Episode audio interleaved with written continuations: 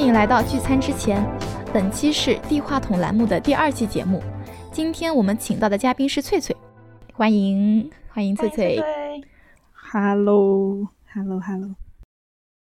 呃，因为新冠的原因，这一届的考研学子面临着前所未有的挑战和压力。那马上初试成绩就要公布了，所以想趁此机会和大家聊一聊对考研的感受，以及在考研和工作之间该如何抉择。又或者说，摆在万千毕业生面前的道路，真的只有考研和工作吗？考上研就万事大吉了吗？有没有可能走出一条不一样的道路呢？带着这些疑问，我们赶快开始这一期的闲聊吧。大家好。我是正在艺术院校读研一的水滴。Hello，大家好，我是正在躺平等着考研成绩的翠翠。嗯，大家好，我是二战失败已经打工了一年的蟹黄堡。大家其实应该也能发现，我们三个人都 考了研，或者说考过研。其实我们在这一期节目的筹备的时候，有问身边很多的朋友，也包括向他们要一些投稿的时候，我们发现我们身边的朋友，至少是我们身边的朋友。不选择考研，或者说不考虑考研的人，真的非常非常的少。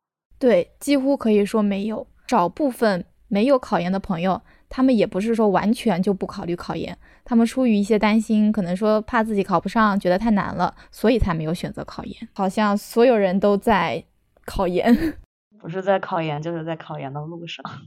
对，那那蟹黄宝，你你当初是为什么要选择考研？嗯，因为我还二战了，对吧？我知道有些人他可能是说，嗯，热爱啊或者什么样。其实我当时的想法很简单的，因为我考研并不是考我本专业，我跨我小跨了一点点。我现在想起来，我真的觉得好尴尬呀！我说这种话好尴尬，我的脚趾已经快要抠出巴黎城堡城堡了。没事，你说，我们一起抠。就是我当时有一些非常单纯的想法，我觉得我们国家的那个金融体系不是太好。当时的想法真的很单纯，我就想哇，我要为天地立心，为生民立命，为往圣继绝学，为盛世开太平。我就想去改变我们的金融界。这种话真的说出口，我觉得好尴尬。而且我当时跟很多人说过这个想法耶，就是别人也问我为什么想考那那所学校，我怎么说得出口的呀？当时，所以一战失败了以后，我都都没有说是非常非常的气馁嘛。然后我就去准备二战了。二战之后就感觉自己看明白了一些事情，就就就随便了，反正读完也是要去打工。那翠翠呢？翠翠是什么想法呢？因为你还没有毕业的嘛。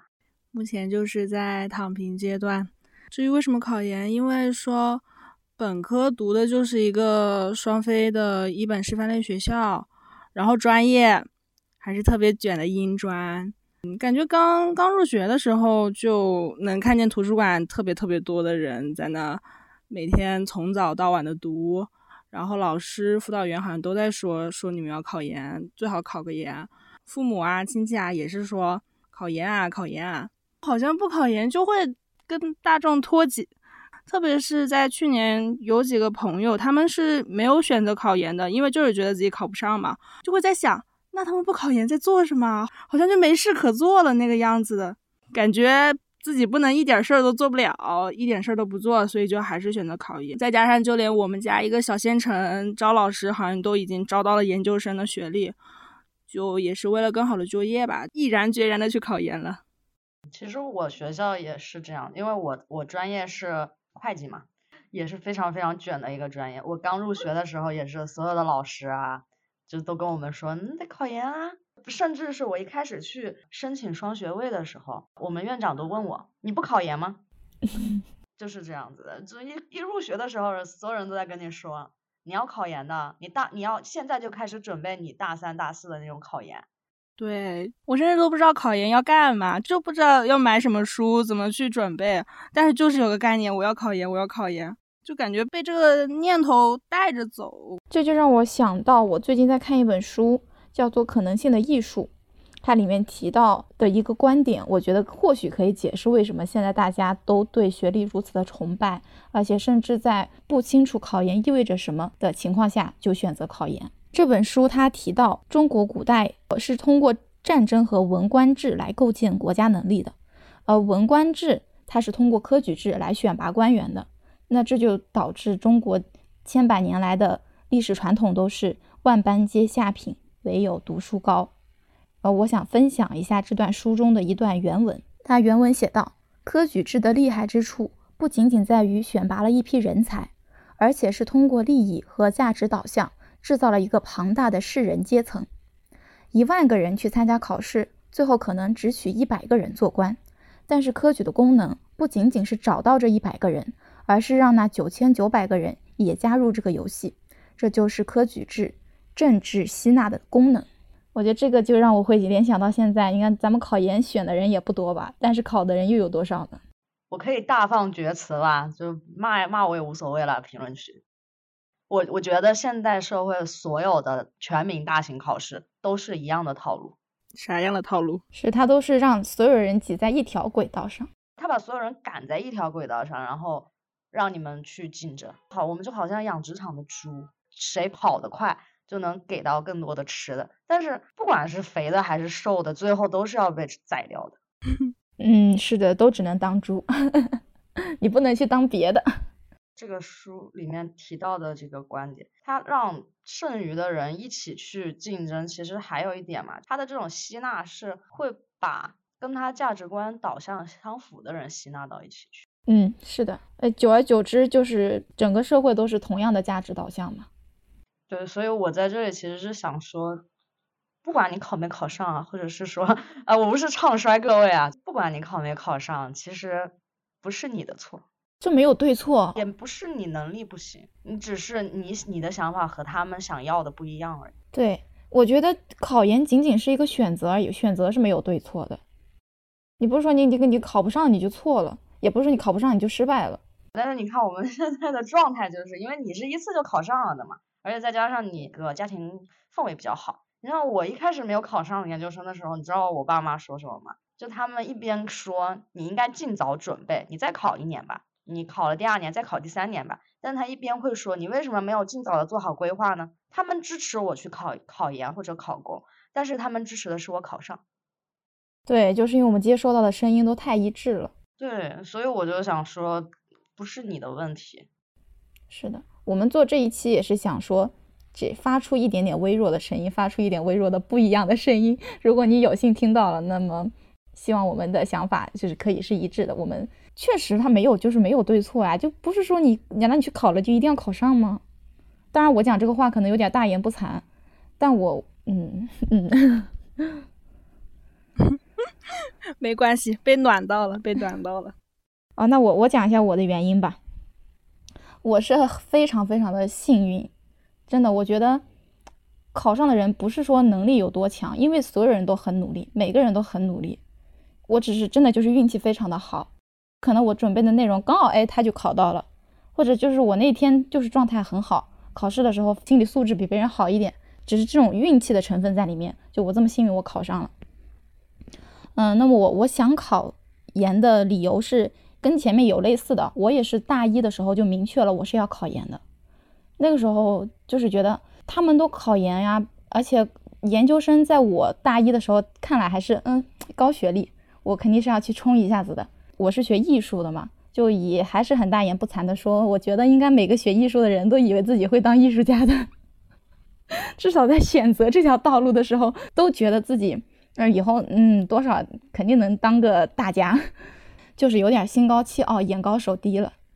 那通过本科的学习，我就发现，在我的专业道路上还是有很长的路要走，但我又不甘心，我又不愿意承认我不行。那我就再读三年呗，我再给自己三年时间。当时的想法也是很天真，我觉得天赋是很重要，但是别人有天赋，我可以坚持呀。人家学五年，我学十年呗。抱着这么很天真的想法，就觉得坚持你就是一定会有收获的。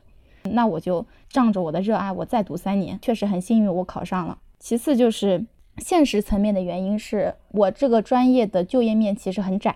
如果想要在本科毕业的时候去找到一份专业对口的工作，几乎可以说是不可能。也是为了以后就业考虑吧，就选择考研。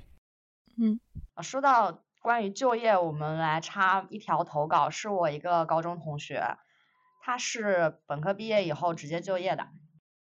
先简单介绍一下，我这个朋友他是也是一所呃双非的师范大学，我们省内还算是稍微有小有名气的师范大学学数学的。然后他投稿是这样子的啊，主要是觉得数学太难学了，大学真的学到头秃，感觉不是那块料。考研英语和政治可能还好，但是专业课就是永远的痛。不是不想考，是逃避和不敢努力，怕努力都没有成果，也怕面对失败。非常佩服那些考研的同学，佩服他们的意志力和勇气，佩服他们对未来的憧憬，也希望他们能够上岸成功。希望我的硕士、博士朋友们能让我去他们的厂里打工，直接就业也挺好的，可以早一点接受社会的毒打。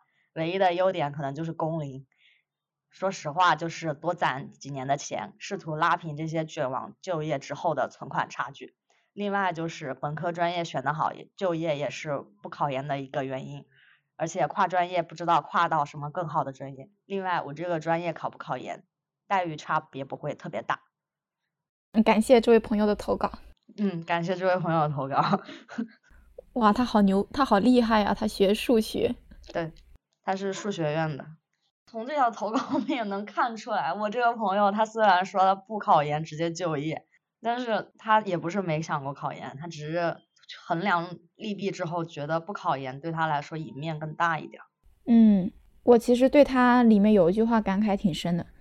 他说他不敢去努力嘛，怕努力得不到回报。一番权衡之后，选择了工作。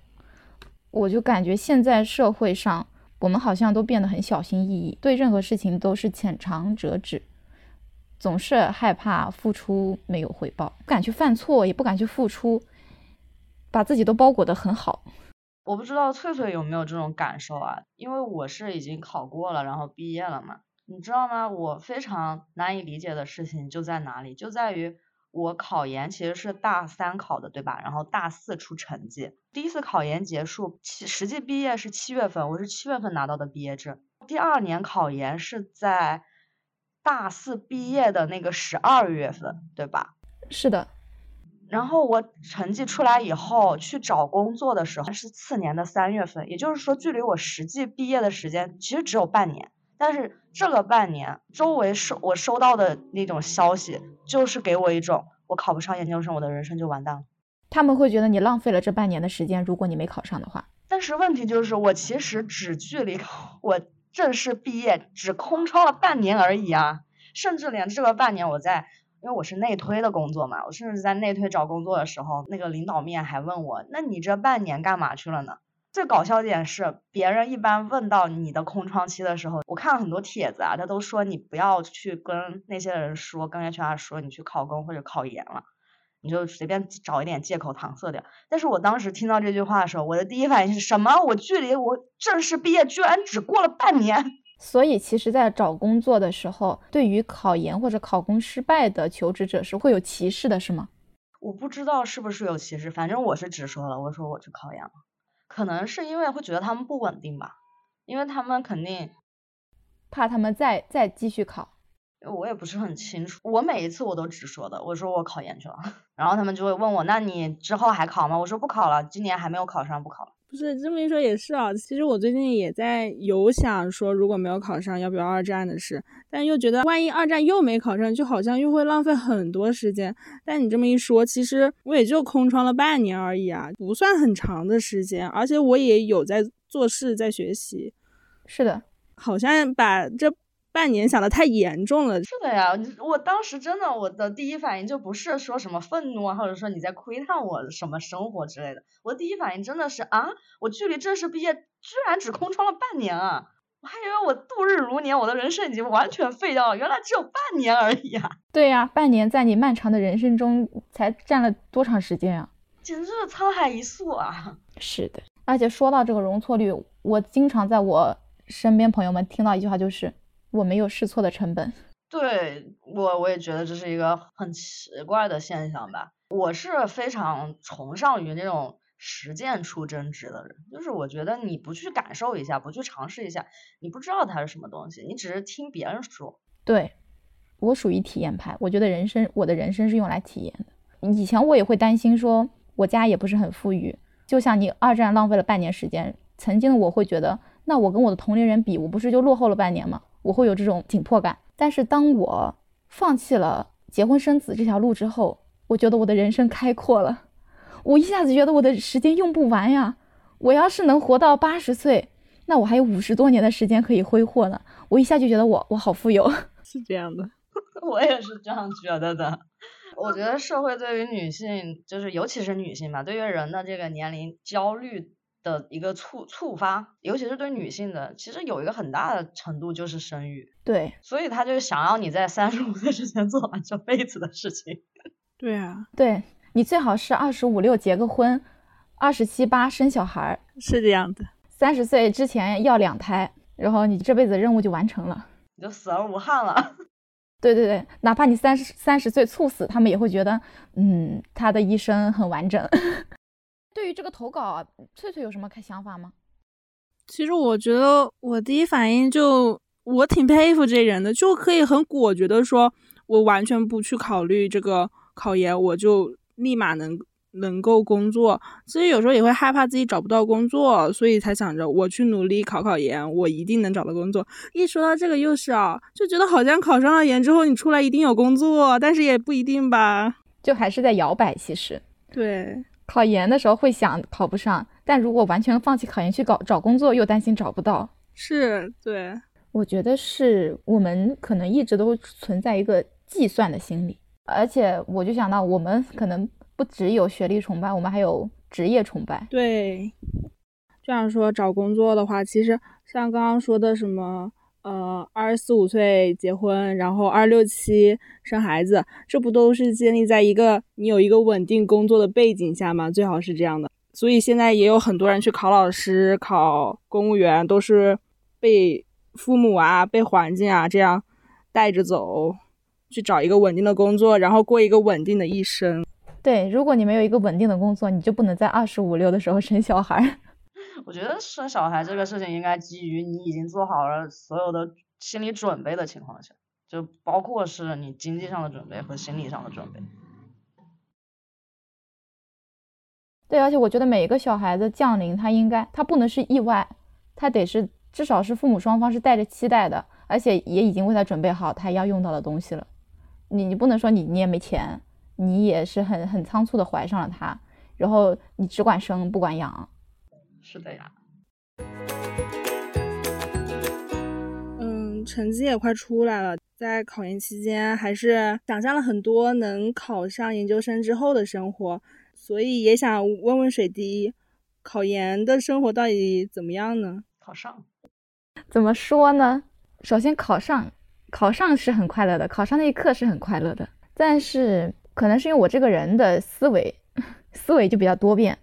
我在考上就出成绩之后，就是确定考上之后，到九月份入学期间，我就突然产生一个很大的心理变动。当时甚至想过我要不不要读了，就很奇怪，因为 那个那个毕业之后，呃，上半年四月份是复复试嘛结束，然后就知道结果，六月份大家就毕业了。而且我的本科是读五年的，我是五年制的，相当于我很多高中同学早在嗯我毕业一年之前，他们就已经找到工作了，或者是已经考上研究生，读完一年研了。那我就相当于是晚了别人一年，所以就又 call back 回到刚刚那个 年龄焦虑。我是时常会有这个年龄焦虑的，那个那个阶段，我就突然心里大变化，我一下就觉得我不是个学生了，但是我又不是个社会人，因为我也没有必要去找工作。我接下来还是要读书的，我的身份就很尴尬。我觉得我介于读书和社会人之间，所以我的心里就是感觉跟我的同龄人差了一截，跟那些不管是他正在读研还是他已经工作的人，我都有一种我好像落后于他的感觉。就这是我一直以来都很难避免到的一个心理，我老是要比较。就我知道这一点很不好，我也一直在跟自己讲说，你不要跟别人比，你跟自己比，但就是控制不住啊。那上学嘞？对，然后上学之后呢，能够继续学习我的专业，我是很开心的。而且通过读研这一一年，将近一年还没到一年，这半年多的这个学习生活，我就慢慢慢慢就是开始接受自己可能以后当不了个艺术家。我这个专业之路，我可能一即使坚持走个十年二十年，可能我也达不到我曾经年幼时想要达到的高度，我就开始接纳真实的自己。我觉得这是一件好事，就我开始接受真实的自己了，心态就平和了很多。就包括自己在学习专业的时候，就不会像以前一样总是抱着一个目标，抱着一个一定要达到的高度，而是纯粹的就是在享受，在享受这个音乐，然后在感在音乐中感受自己。我觉得这是一件好事，这是目前我读研到现在最大的收获。还有一点，因为我的专业的原因，我们是我的专业是偏实践的，我不需要写太多的学术的东西，当然也要写哈，但是呢，没有必要写那么多。然后我们会有更多的时间，时间去实践、去学习、去学，就嗯，就是像我是学声乐的，我就你自己去练嘛，也不可能老师一直教你，你还是得自己去练的。所以我的时间会比较空闲，那么我就可以利用这个空闲时间去探索一些我曾经没有接触过的领域。就比如我现在在做播客，我也在正在尝试着去探索更多不同的领域，把自己的道路不再局限于说我以后非要走艺术，我以后就非要找一个专业对口的工作。而是觉得，嗯，即使转行也没有关系啊，你去尝试一些新的领域也没有关系啊，嗯，我的人生还这么长，这是我考研以来就是两个很大的变化，对于我来讲是一件好事。放弃了在专业上一定要达到怎样的高度，以及放弃我一定要从事跟本专业相关的工作这两个执念之后，我感觉我的人生开阔了很多，它就不再只是一条铁轨了，它变成了平原。就是有无数条道路，对，变成了平原。我有无数条道路可以走，嗯，这是我的感受。感觉读了研究生之后，好像生活都会变得开阔。感觉听了水滴那么说，就好像没，就是没有啊。感觉就是听了水滴那样，好像就是读完研究生之后又没有那么焦虑。嗯，其实也焦虑，是他太焦虑了，自 救倒想通了。啊，是这样的吗？对。对我，我我去年焦虑到身体出现感受，就是这个叫什么躯体化嘛，焦虑到整个人发麻，然后心脏跳得贼快，睡不着觉。因因为我是特别能睡的人，但是我竟然睡不着觉了，醒了之后就睡不着，整个人就是全身发麻，到这种到到这种程度。而且其实什么事情都没有发生，我的生活没有任何的变故，我只是读了个研而已，然后就焦虑成这样。而且有一个很有趣的现象，就是我过年回家跟朋友们聚的时候，嗯，我记得我是跟高中朋友聚，有六个人，包括我另外有个闺蜜团，我们是四个人，他们都是有一部分人已经工作了。我们在聊天的时候就发现，工作的人永远在抱怨自己的工作，读研的人永远在抱怨自己的读研生活，彼此都非常的羡慕。哎，还有那个呢，体制考考了体制的人，永远都在抱怨自己到手的那点微薄薪资。然后还有现在躺不平的那个体制生活。嗯，对，就每个人其实都在抱怨，就感觉都在彼此羡慕。那接下来我们来听一下，嗯，一位朋友的投稿。嗯，这位朋友叫尔，他目前在中传读新闻传播学的研究生。嗯，我们来听一下学霸的读研感受啊。关于当初为什么想要考研？最主要的原因还是执念，因为我是学新闻传播学的，不说百分之一百吧，百分之八九十学新传的都会把中传当做自己的白月光院校，学传媒那肯定要去中传去看一看、学习学习。再加上我高中那会儿就很想学新闻，不过当时也知道我那成绩中传肯定考不上，也确实没有考上，那就考研的时候就努努力，就是很简单的一份关于梦想的约定。而且我本科的时候有参加过一个偏学术型的比赛，过程中读了几本比较深奥一点的学术型著作，觉得做学术研究好像也是挺有意思的一件事儿，所以就决定考研了。其他的，如果要说一些比较现实的因素，从这一行的就业来看，如果要去比较好一点的省台或者市台，有个硕士学历确实赢面会大一点。我还记得我本科的时候有浏览过北京电视台的招聘要求，基本都有要求硕士。如果要去比较好一点的媒体平台，有个中传的学历也会加成不少，毕竟中传的名声在那儿。所以不管是从月亮的角度，还是从六便士的角度，考研对于我来说都是不错的选择。关于现在读研的感受，五个字：痛并快乐着。痛苦确实是挺痛苦的。网上有句话是这样子说：读研只有录取和毕业那两个瞬间是最开心的，刚开始看到的时候还挺不以为然，但是现在仔细琢磨吧，说的好像还挺对的。学术确实挺有意思，但是做学术也确实挺难的。你要写出一篇既有理论意义又有现实意义、逻辑严谨、研究方法得当的文章，也确实，嗯，不是很简单。而且最难的是这篇文章在你自己那里要过得去。我现在最大的困境就在于，我写了很多东西，在我自己那里都过不太去。最理想的文章是那种你有自己的想法，你有你自己想要表达的，并且你的表达是有新意和理论意义和现实意义的。但是这样的 idea 真的很少，属于是可遇不可求，更不用说将这样的 idea 形成一篇好的可以发刊的文章。那又是一个很艰难的过程，但是说实话，虽然这个过程很痛苦，但有的时候我又挺怡怡然自得。尤其是在读论文，看到一篇写的很好的文章的时候，总会迫不及待的就给他分享给朋友，然后交流讨论一下这篇文章里面的观点。每次这种时候，就会觉得好像思想经过了一番知识的洗礼。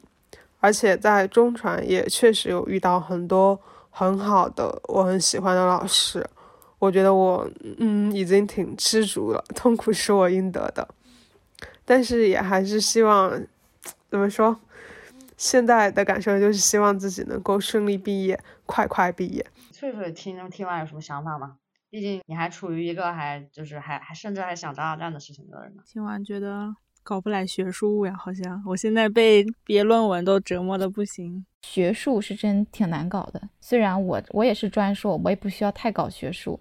我很喜欢做文献综述，我我没有新的 idea，但我很喜欢做文献综述，去梳理别人的 idea。嗯，所以你考研的时候完全没想过自己以后会要搞学术，只是想到了都市丽人的生活，是吗？对，没有，我真的完全没有想到。你毕竟你加的那些学长学姐，他们只会在朋友圈分享他们美美的照片，你懂吗？啊，就是那种美美的生活，就今天去干嘛了？明天去吃肉吃吃饭了，是吗？对啊，然后要不就是，就算是拿着电脑在做做那个论文，也是旁边一定要有一杯咖啡，拍的很漂亮，你懂吗？就是那种氛围感。就是你说到这个，我我插一条投稿好吗？是我朋友的投稿，嗯。他是调剂上岸的，当时他是跨考了经济学的学硕，因为我们是会计嘛，然后他当时算是跨考，跨考的是经济学的学硕。嗯，他的投稿是这样的：决定考研有两个原因，一是我很喜欢那个专业，第二是当时也确实不太想工作，备考的过程很漫长也很短暂，在想着什么时候能够毫无心理负担的浪费时间，虚度光阴，吃喝玩乐的时候，它是漫长的。在盘算着自己的进度，翻动着厚厚几大本专业书的时候，它又是短暂的。我挣扎、迷茫又努力，用力压制着享乐的冲动，在自我批评和自我鼓励中熬过了这一段暗无天日的时光。考完专业课，走出考场的那一刻，我好像真的体会到了别人口中所说的“将士收剑入鞘”的快感。再之后就是选导师，比选择学校更重要的事情就是选导师。打听导师的时候，要能听懂学长学姐的 弦外之音，因为有些事情不能明说，毕竟关系到毕业证。读研之后，我的学术热情就被冲淡了很多，很多事情想起来是一回事，做起来是另一回事，有没有结果 又是另一回事。我现在更倾向于先工作，一是觉得自己天资平平，搞学术的事情就留给天才去做吧。我发现自己更喜欢的是不带有任何目的性的读书，一旦非要有点什么结果，就会觉得像是被人逼迫着一样，逆反心理会很严重，就读不进去书了。二是发现 经济自由真的很爽。我是一个比较喜欢独处的人，早点工作，早点搬出家，早点拥有属于自己的生活。或许我是这山望着那山高，工作之后怀念读书的好，那就先体验过再去怀念吧。我觉得我的研究生生活总体还是比较快乐的，因为我遇到了真挚、热情又善良的同门和师姐，我们在一起总是能创造快乐又美妙的回忆。还有一点，沟通很重要。我决定了不读博之后，就立刻和老师、导师摊牌了。在这之后，我学术方面的压力就小了很多，心里也轻松了不少。所以有什么事情还是要及时沟通。想把生活过好不容易，就不要再给自己添堵了。让我们谢谢这位姐妹的投稿，感谢。我感觉这个稿子就怎么说，感觉更能，嗯就是引起共鸣吧。其实以前想考着考研的，也是想说，再感受一把那种努力的感觉，就那种我很努力，我很努力，感受一下高三那种努力嘛。感觉读了大学，其实很多时候是很散漫的。像这个姐姐说的，就是她在走出考场的时候，能够体会到将士收剑入鞘的快意嘛，就觉得那一刻，就我觉得我成功了，我从。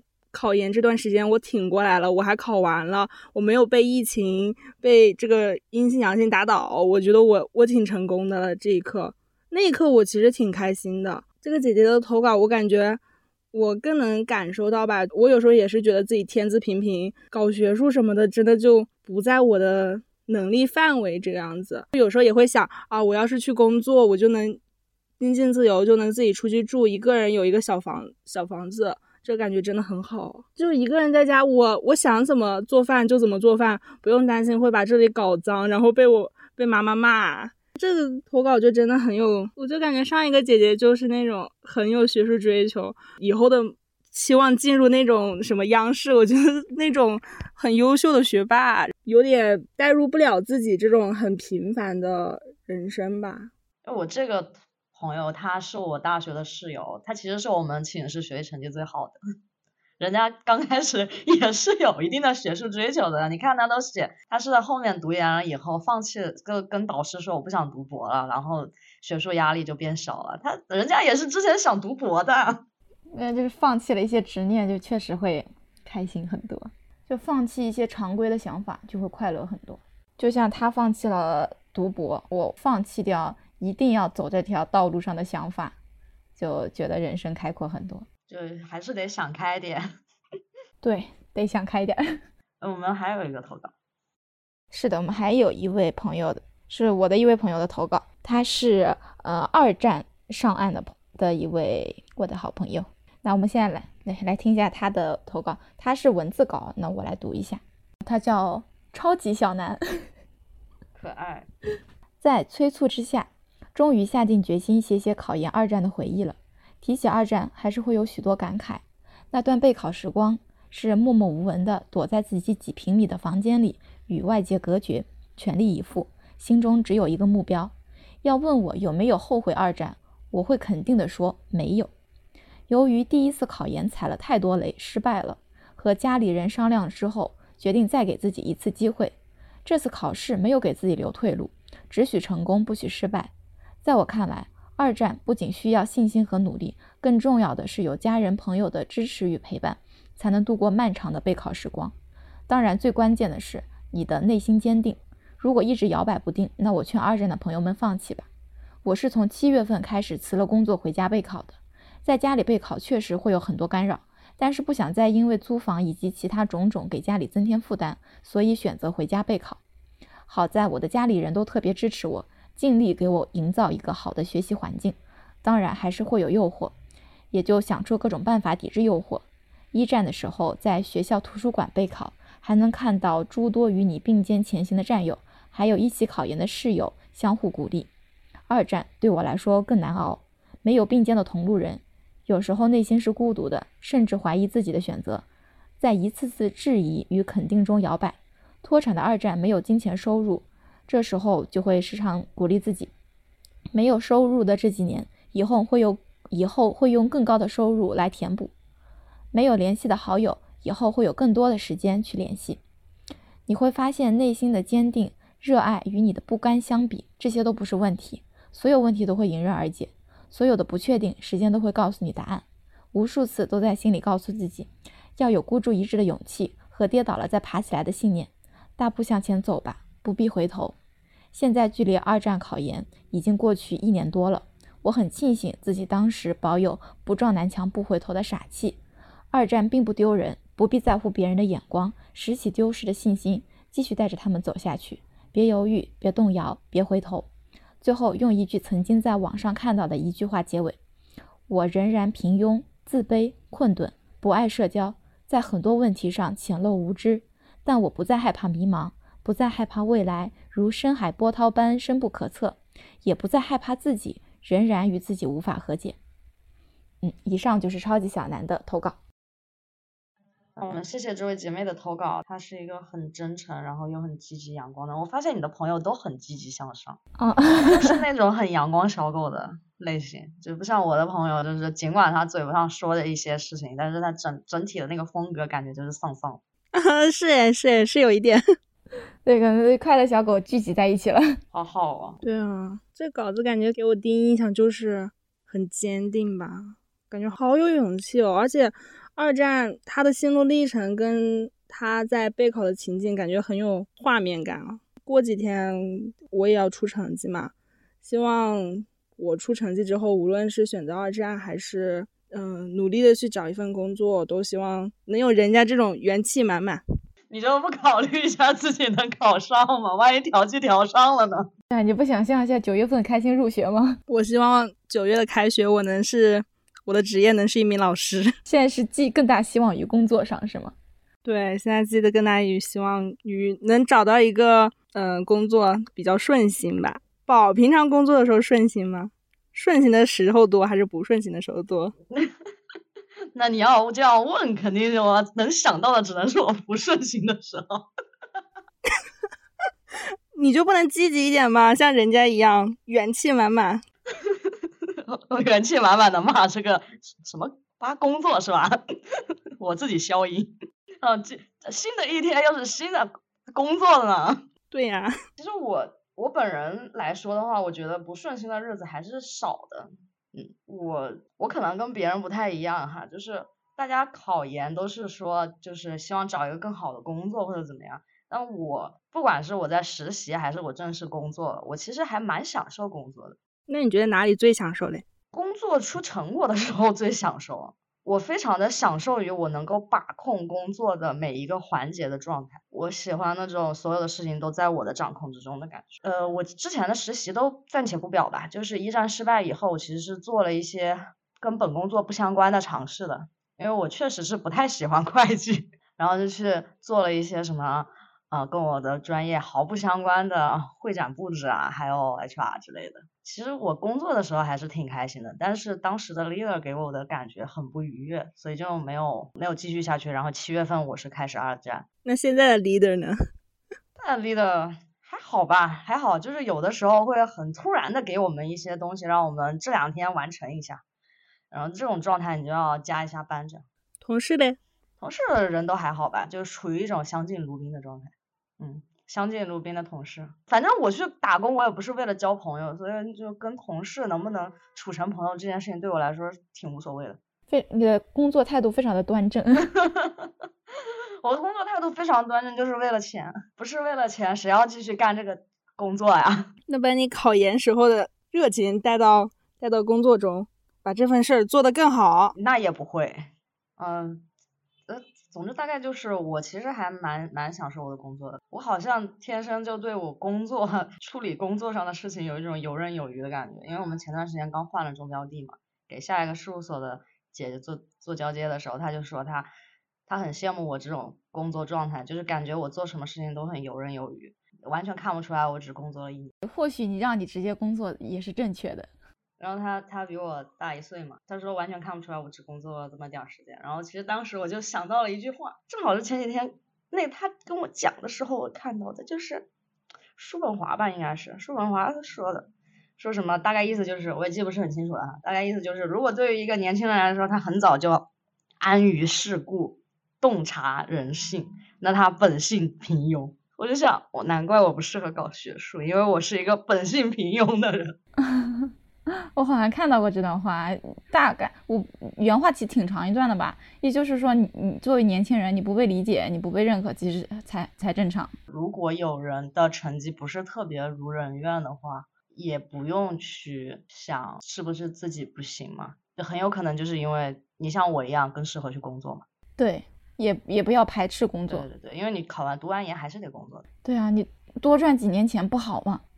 工龄加几年，加几年工龄还是香的。然后再一个就是分享一下我之前二战的时候，二战失败的时候看到的一句话，就是人生不是轨道，而是平原。这这句话我反正经常在网上见啊。自从我看到过这句话以后，我就经常在网上看见它，以至于我一直。怀疑他是不是被网上推烂了。但我是第一次知道，我是从你这里知道的。这句话当时他给了我很大的力量，因为我二战失败以后，就现在说起来就是非常轻松的一个状态，但是当时的我还是很很不安的。我觉得我是不是真的完全不行？我是不是做什么事情都不可以？好像处于一个完极度没有自信的状态里。因为我的是我的情况是这样，我们寝室四个人，三个人都考上了，只有我二战还没有考上。哦，那确实压力是很大，而且。人总是放弃不了跟别人的比较的，至少我不行。就 你把人生想象成平原，而不是一条轨道的话，别人可能只是说按部就班的线条非常漂亮的犁完了这一块地，你的人生就看作是一块地嘛。人家只是线条非常漂亮的犁完了这块地，你可能是东一块西一块的犁，但你只要把这块地犁完就行了，就无所谓它是不是直线的。对，而且为什么要跟别人一样呢？跟别人一样就不酷了。我其实现在已经很少提我二战失败的那一段时间，因为我觉得也挺也挺傻的。就是我曾经是非常鄙夷范进中举这个故事的。范进中举的故事你大家都知道对吧？考到了五十多岁，然后考上了以后放了榜，他就疯掉了。但是那段时间我是非常羡慕他，我很羡慕他能考上，我更羡慕他考上的那一天就疯了。永远停在快乐的时候。对，孔子有句话就是说“朝闻道，夕可死”嘛，就是早上明白了这个道理，晚上我死掉也无所谓，也值得。当然，人家的意思是值得。我就想的是，能不能让我考上研究生？这个研究生一考上，然后当天下午我就死掉，我的人生停留在我最辉煌和最快乐的那一刻，行不行？那现在的话，我就会觉得我当时这个想法实在是太可爱了。但是人可能你在极度的悲伤或者是怀疑自己的情况下，就是会去羡慕别人。我我在曾经焦虑的不行的时候，我也会去羡慕身边的一切，就觉得我会羡慕身边所有人。我就更夸张一点，我会觉得尽管我这个地方比他好，但是他比我开心啊，他不焦虑啊，我就会这么想，我就会羡慕一切东西，只要是我没有的，我都羡慕。但回过头来看，嗯，确实挺搞笑的。羡慕别人，其实就像是那个翠翠刚刚说，她说看到一些考研时候加的学长学姐的微信朋友圈，人家都是就只会分享自己开心的那一方面嘛，然后出去吃喝玩乐呀，就算是赶路的时候啊，把电脑拍一拍，旁边也会放一杯咖啡，美美的、精致的拍摆拍一下呀。我会想到说，我们我们接被动接受的很多信息，它都是很不接地气的，人只会。把自己好的一面展示出来，包括行业也是这样，就是行业只会把好的一面展示出来，因为不不够接地气，所以我们可能就会觉得说，嗯，我想要我一毕业，我想要进入一个很高级的环境，然后那我就需要去考研，就人家的要求很学历要求很高，那我就需要去考研，忽略了其实很多个体是都是像我们这样平庸的、平凡的，就普通的工作、普通的生活。总体来说就是不够接地气，所以我们不可避免的就会去羡慕，但是这种羡慕也是正常。对，而且如果你真的就是我自己个人的感受啊，如果你真的是觉得我好像走到了我人生的最低处，我步入了低谷，这个时候你确实会很羡慕别人。但是你换一个思路去想，如果我真的走到了我人生的最低处，那么接下来不论我我往哪个方向走，我不都是在往上？人生处处坦途了。对啊，你不管怎么走，往哪个方向走，你不都会比现在这个最低谷的自己要更好吗？而且你怎么知道别人是不是也在羡慕你？对，我觉得人生处处是围城吧。那我们这一期节目就到这儿啦，感谢各位的收听。嗯，希望正在收听的每一位考研学子都能收到令人喜悦的消息。你可以在小宇宙、苹果播客、喜马拉雅、荔枝 FM、荔枝播客、网易云、QQ 音乐、汽水。爱发电等平台收听订阅我们的节目，也可以关注我们的同名公众号和小红书。我们下一期再见啦，拜拜，拜拜。